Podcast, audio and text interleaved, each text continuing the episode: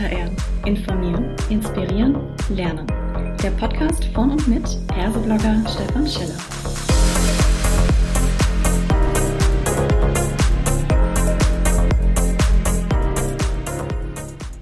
Hallo und herzlich willkommen zu einer weiteren Ausgabe von Klartext HR.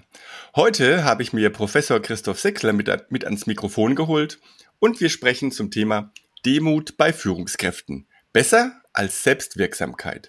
Hallo lieber Christoph, schön, dass du da bist. Magst du dich bitte kurz selbst vorstellen? Sehr gerne. Vielen Dank erstmal für die Einladung. Ähm, mein Name ist Christoph Wettler. Ich bin Professor für Entrepreneurship und Strategie an der ESCP Business School und leite da als akademischer Direktor auch die U-School, wo wir äh, Führungskräfte versuchen, in ihrem Weg der Transformation von den Unternehmen zu begleiten. Mhm.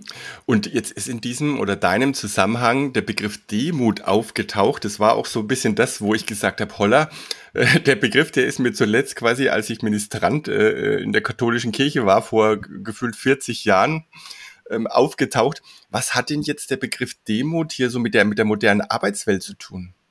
Ganz viel.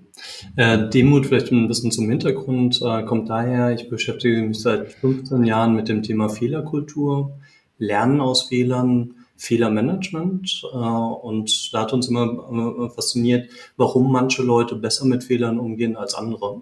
Mhm. Äh, und so sind wir auf das Thema Demut gekommen. Das ist in einer groß angelegten Studie, haben wir äh, untersucht, welche Leute wie mit Fehlern umgehen und da ist uns aufgefallen, und das war komplett neu ähm, für den damaligen Stand der Literatur, dass man äh, Demut braucht. Demut ist einfach so ein, ein sehr, sehr starker äh, Treiber für das Fehlermanagement im Unternehmen. Mhm. Ähm, jetzt, jetzt, kann man natürlich da relativ viel selber rein interpretieren. Wie, wie definiert ihr denn dieses Demut? Ja, danke, dass du fragst. Das, äh, das ist eine Sache, die man, äh, die wir gleich sozusagen einmal klar machen sollten weil Demut äh, hat oft die äh, Konnotation von Religion, von manchmal Unterwürfigkeit oder von schlechtem Selbstbewusstsein. Und das ist aber nicht Demut, so wie es in der Wissenschaft oder wie, wie es in der Philosophie behandelt wird. Da ist Demut äh, was sehr Positives. Demut ist eine Charakterstärke, ist eine Tugend. Manche sprechen auch von einer Metatugend, die die anderen Tugenden so ein bisschen in Balance äh, hält. Und ganz praktisch in, in der Arbeitswelt sind es äh, drei konkrete äh, Verhaltensweisen, die mit der Demo zusammenhängen. Das erste ist, äh, dass man bereit ist, sich selbst richtig einzuschätzen. Das heißt, ähm, man fragt mal nach Feedback, auch mal in kritischen Situationen. Mhm. Das ist auch für viele äh, äh, relevant. Das zweite ist, dass man wertschätzend anderen gegenüber ist. Das bedeutet, da sagt man auch mal, es war gut, was du gemacht hast. Und mhm. natürlich auch Mut, äh, äh, gewisses Selbstbewusstsein. Und äh, das äh, dritte ist, dass demütige Leute äh, sehr lernbereit sind. Das heißt, sie sind offen für neue Ideen, sie sind offen für Ratschläge. Und das macht äh, Demut sehr spannend in Bezug auf Fehler, aber auch in Bezug auf New Work. Mhm. Jetzt hast du da gerade nochmal so einen weichen Begriff hier reingeworfen, New Work an der Stelle. Ich, ich versuche aber nochmal ähm, mein, meinen Kopf so ein bisschen zu sortieren, weil ja. ich habe natürlich auch ganz viele Artikel, die gehen ganz stark in diese Richtung, wie du es angesprochen hast, Selbstreflexion, ne, als eine der Kernkompetenzen von Führungskräften. Wir haben das Thema emotionale Intelligenz, da schwert Empathie, du hast Wertschätzung mit drin. Wenn, wenn jetzt ganz konkret zum Thema Demut forscht, äh, wie kommt ihr dann sozusagen auf den Punkt? Was, was tut ihr da, ähm, oder seid ihr dann quasi doch wieder in anderen Gefilden mit unterwegs? Das würde mich interessieren. Also vielleicht äh, ganz generell, also die Demutforschung, die ist sehr vielfältig. Äh, das heißt, da wird äh, sehr unterschiedlich an das Thema äh, wird es angegangen, mit Experimenten, mit Fragebogenstudien, mit teilnehmender Beobachtung, mit Interviews, im Grunde genommen das, so das ganze äh, Repertoire der Sozialforschung.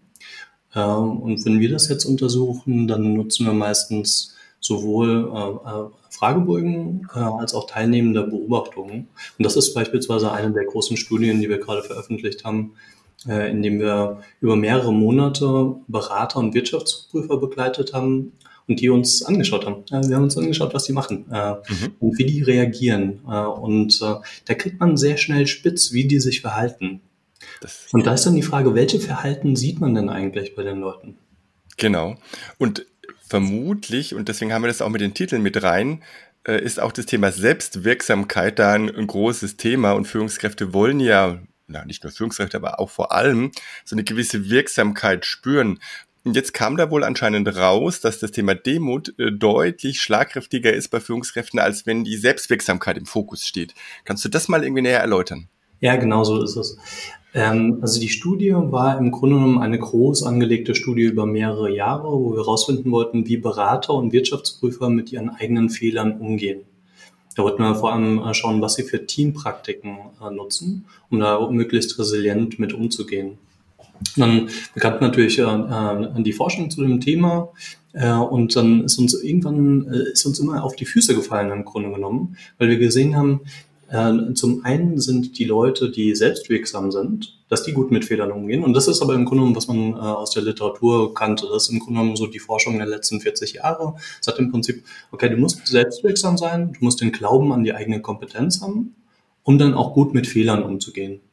Mhm. Ähm, und äh, sehr intuitiv irgendwo äh, ganz einleuchtend, wenn man glaubt, dass man äh, die Kompetenz hat, mit schwierigen Situationen in generellen um, umzugehen und dann kommt irgendwie ein Fehler, dann ist das sozusagen so eine, eine Situation von einer schwierigen Situation. Dann glaubt man auch, das irgendwie äh, meistern zu können. Okay. Äh, und das haben wir, das haben wir äh, in der Studie gesehen. Äh, und dann haben wir aber gesehen, dass das, das passt nicht auf alle. Das passte nicht auf alle. Manche waren ähm, sehr viel ruhiger, wir beschreiben das im Grunde genommen als down to earth, ein bisschen zurückhaltend. Ähm, und dann haben wir uns gewundert, was das denn eigentlich ist. Mhm. Und dann so sind wir auf das Thema Demut gekommen und das haben wir dann sukzessive in drei Studien untersucht. Und da konnten wir zeigen, dass die Demut für den Umgang mit Fehlern sehr, sehr viel wirksamer ist als die Selbstwirksamkeit, was, mhm. äh, äh was komplett Neues. Im Grunde genommen das Denken über Fehler und Fehlerkultur so ein bisschen umgeworfen hat äh, über die letzten, was so sich angesammelt hat über die letzten 30 Jahre.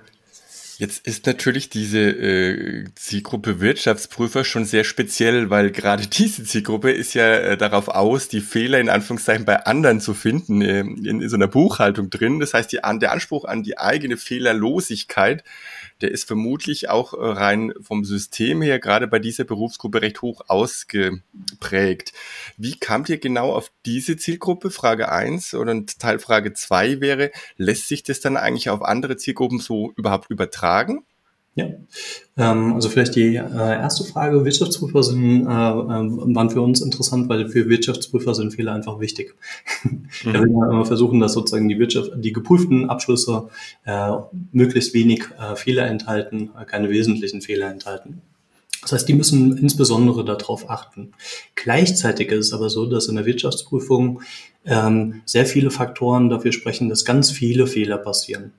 Also sind junge Teams, die arbeiten wechselnd zu, ähm, ähm, miteinander in unterschiedlichen Konstellationen. Es ist unheimlicher Zeitdruck. Ähm, es gibt immer neue Sachen zu lernen. Das heißt, es gibt sehr, sehr viele Fehler, die auftreten. Und diese Fehler sind relativ deutlich in der Wirtschaftsprüfung, weil es relativ klare Standards gibt. Das heißt, von der Forschungssicht ist es ein, ist ein ganz, ganz äh, tolles Setting, um Fehler äh, und den Umgang damit äh, äh, äh sich anzuschauen. Das verstehe ich, ja.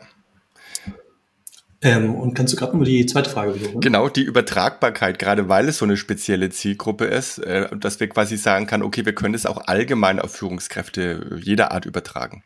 Ja, also ähm, was man aus der Studie äh, sicherlich rauslesen kann, ist, dass für wissensintensive ähm, äh, Gruppen äh, dass da einen Effekt gibt. Das heißt für Wirtschaftsprüfer, für Berater, für ähm, ähm äh, für äh, Ärzte, äh, für Juristen, ähm, also auch, ähm, also äh, ähm, auch für wissensintensivere Industrien. Und äh, ist ja meistens der Fall, dass die Führungskräfte äh, im Grunde genommen die Konzept oder viel konzeptionelle Arbeit leisten. Mhm. Und ähm, deswegen glauben wir, es zum gewissen Grad ähm, äh, übertragbar. Okay, das heißt, du sagst Glauben, das bin ich immer bei einem Wissenschaftler, sagt, wir glauben, es so ist, ja, höre ich immer erstmal doppelt hin ähm, an der Stelle. Aber ich verbinde es gleich mal mit einer direkten Frage. Ähm, ist es denn so weit, dass man irgendwie sagen kann, man könnte die, die Führungskräfte-Landschaft in Deutschland irgendwie so einstufen, sagen, wie demütig sind denn die deutschen Führungskräfte oder sagen wir umgekehrt die Führungskräfte in deutschen Unternehmen, so würde ich es formulieren? Ja, ist eine gute Frage und ähm, das würden wir tatsächlich auch ganz gerne mal eine Studie dazu machen. Mhm. Äh, es gibt im Moment keine belastbaren Daten. Äh, das heißt, da könnten wir so ein bisschen drüber philosophieren, äh, wie das ist, aber als Wissenschaftler äh, stütze ich mich ja immer ganz ja. gerne auf Daten und auf irgendwie was evidenzbasiertes. Also da, da weiß man im Grunde genommen relativ wenig. Mhm. Wenn jetzt wir hier HörerInnen haben, die sagen, ja, das ist total spannend für uns und wir würden es gerne auch bei uns im Unternehmen vielleicht den Führungskräften mehr ans Herz legen und dann wäre jetzt so die Frage, ja, kann man das überhaupt mehr Demut in Anführungszeichen lernen? Ist es wieder so ein typisches Mindset-Thema, wo wir dann so ein bisschen drumrum geistern und sagen, ihr müsst aber, ähm, wie, wie, wie ist Demut? Wie kann, wie kann man das greifen letztendlich? Ja. Ähm, Im Grunde genommen, du hast recht, die äh, Demut ist erstmal ein abstraktes Konzept. Da fragt man sich, ja, wie kann man das jetzt sozusagen verändern? Äh, ich glaube, wenn man darüber nachdenkt, äh, was da für Verhalten äh, mit zusammenhängen, dann wird sehr viel greifbarer. Und das kann man, sind einfach sehr konkrete, diese drei Verhaltensweisen, die man auch, ähm, die man lernen kann. Ähm, wir machen beispielsweise an der ESCP, entwickeln wir auch gerade ein Training für Demut. Das ist einfach eine Tugend und eine Charakterstärke, die wir denken, dass, dass man sie weiter trainieren sollte und deswegen entwickeln wir da was. Es gibt aber äh, in Unternehmen auch ganz andere Sachen, die man machen kann. Ähm, äh, Im Grunde genommen drei Sachen kann, äh, kann man, glaube ich, machen in Unternehmen. Die erste Sache ist, äh, man kann die Einstellung gegenüber Demut äh, versuchen zu verändern. Wir kamen ja am Anfang davon, dass die Konnotation in Deutschland so ein bisschen angestaubt ist. Ähm, und äh, da sollte man äh, ja, sehr offensiv sozusagen äh, kommunizieren, dass das äh, was ist, eine, eine Charakterstärke, die, die gewünscht ist, die mhm. positive Auswirkungen äh, hat. Und da weiß man tatsächlich aus der Forschung auch, dass die Führungskräfte, die demütig sind, dass die eine sehr befähigende oder ermutigende Wirkung auf die Mitarbeiter haben und dass die kreativer dann sind, dass die innovativer sind. Also da gibt es äh, äh, sehr, sehr viel Forschung dazu. Punkt zwei ähm, ist, dass man äh, kulturelle Normen etablieren kann, die demütig sein einfacher machen. Mhm. Ähm, das heißt, man kann als Führungskraft kann man beispielsweise äh, als äh, Rollenvorbild äh, äh, dienen und kann einfach mal tatsächlich diese, äh, diese Verhaltensweisen an den Tag legen. Man kann auch einfach Leute herausheben also es gibt ja manchmal Value Awards, ähm, äh, womit man dann Leute auszeichnet, wo man dann im Prinzip so Leuchttürme baut, äh, wo man sagt, okay, das sind Leute, die könnt ihr nachmachen. Mhm, okay. äh, und äh, da, damit zusammenhängend, was man sicherlich äh, auch tun sollte, ist einfach konkretes Verhalten fördern. Also wenn jemand nach Feedback fragt, dann sollten wir uns fördern. Dann sollten wir sagen, ja, ist gut, dass du nach Feedback fragst, ist jetzt eine kritische Situation, aber mach das mal. Mhm. Jetzt hast du gesagt, ihr setzt da quasi ein Training auf und jetzt ist es bei solchen Trainings ja ganz oft so, dass genau diejenigen, die es am nötigsten hätten, vielleicht in so ein Training zu gehen, die sagen also ganz ehrlich, die einzigen, die jetzt hier ein bisschen demütiger sein sollten, ist die Generation Z, die da gerade kommt. Ja, also das ist ja auch so diese Diskussion. Äh, ist die arbeitsscheu, äh, in Anführungszeichen, sind die jungen Menschen arbeitsscheuer als, als bisher? Und da kommt plötzlich auch dieses Demut. Aber wir Führungskräfte, ja, eigentlich muss es umgekehrt sein. Wie, wie, wie kann man denn jetzt umgekehrt, wenn man das als Organisation möchte, Einladungsbasiert ja, vermutlich, aber wie kann ich das dann schmackhaft machen? Ne? Wo ist dann der Haken um das What's in it for me für diese Führungskräfte, die es vielleicht in Anführungszeichen nötig haben, dass die auch kommen? Da gibt es, glaube ich, einen ganz handfesten Grund. Ähm, also wir wissen einfach, dass äh, äh, Demut äh, zusammenhängt mit dem, wie wir mit Fehlern umgehen. wir wissen, dass der Umgang mit Fehlern einfach ein ganz starker Prädiktor für Performance ist. und gleichzeitig wissen wir wieder, dass Performance mit Demut zusammenhängt. Das heißt, mhm. das ist so ein positiver, selbstverstärkender Kreislauf den man da starten kann. Und deswegen ist sozusagen Eigeninteresse ist sollte direkt da sein. Mhm. Und, und vielleicht wäre es ja auch so nach dem Motto, dann lässt man erstmal die Demut aus dem Titel raus und kommt dann vielleicht erst im, im Seminar dazu, um dann die ein oder anderen vielleicht eher mit Selbstwirksamkeit oder diesem Optimierungsthema äh, ja. anzusprechen. Könnte ja auch sein, ne? Ja, absolut. Ja, absolut. Was immer hilft. Sehr gut. Prima. Dann würde ich sagen, äh, ich bedanke mich ganz herzlich für diese Einblicke. Ich habe auch wieder viel mitgenommen und unsere HörerInnen wahrscheinlich draußen auch. Ich sage Dankeschön, äh, viel Erfolg weiterhin bei deinen Forschungsarbeiten, lieber Christoph. Ganz vielen Dank, Stefan.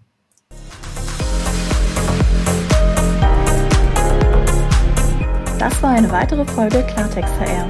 Informieren, inspirieren, lernen. Der Podcast von und mit Perseblogger Stefan Scheller. Bye.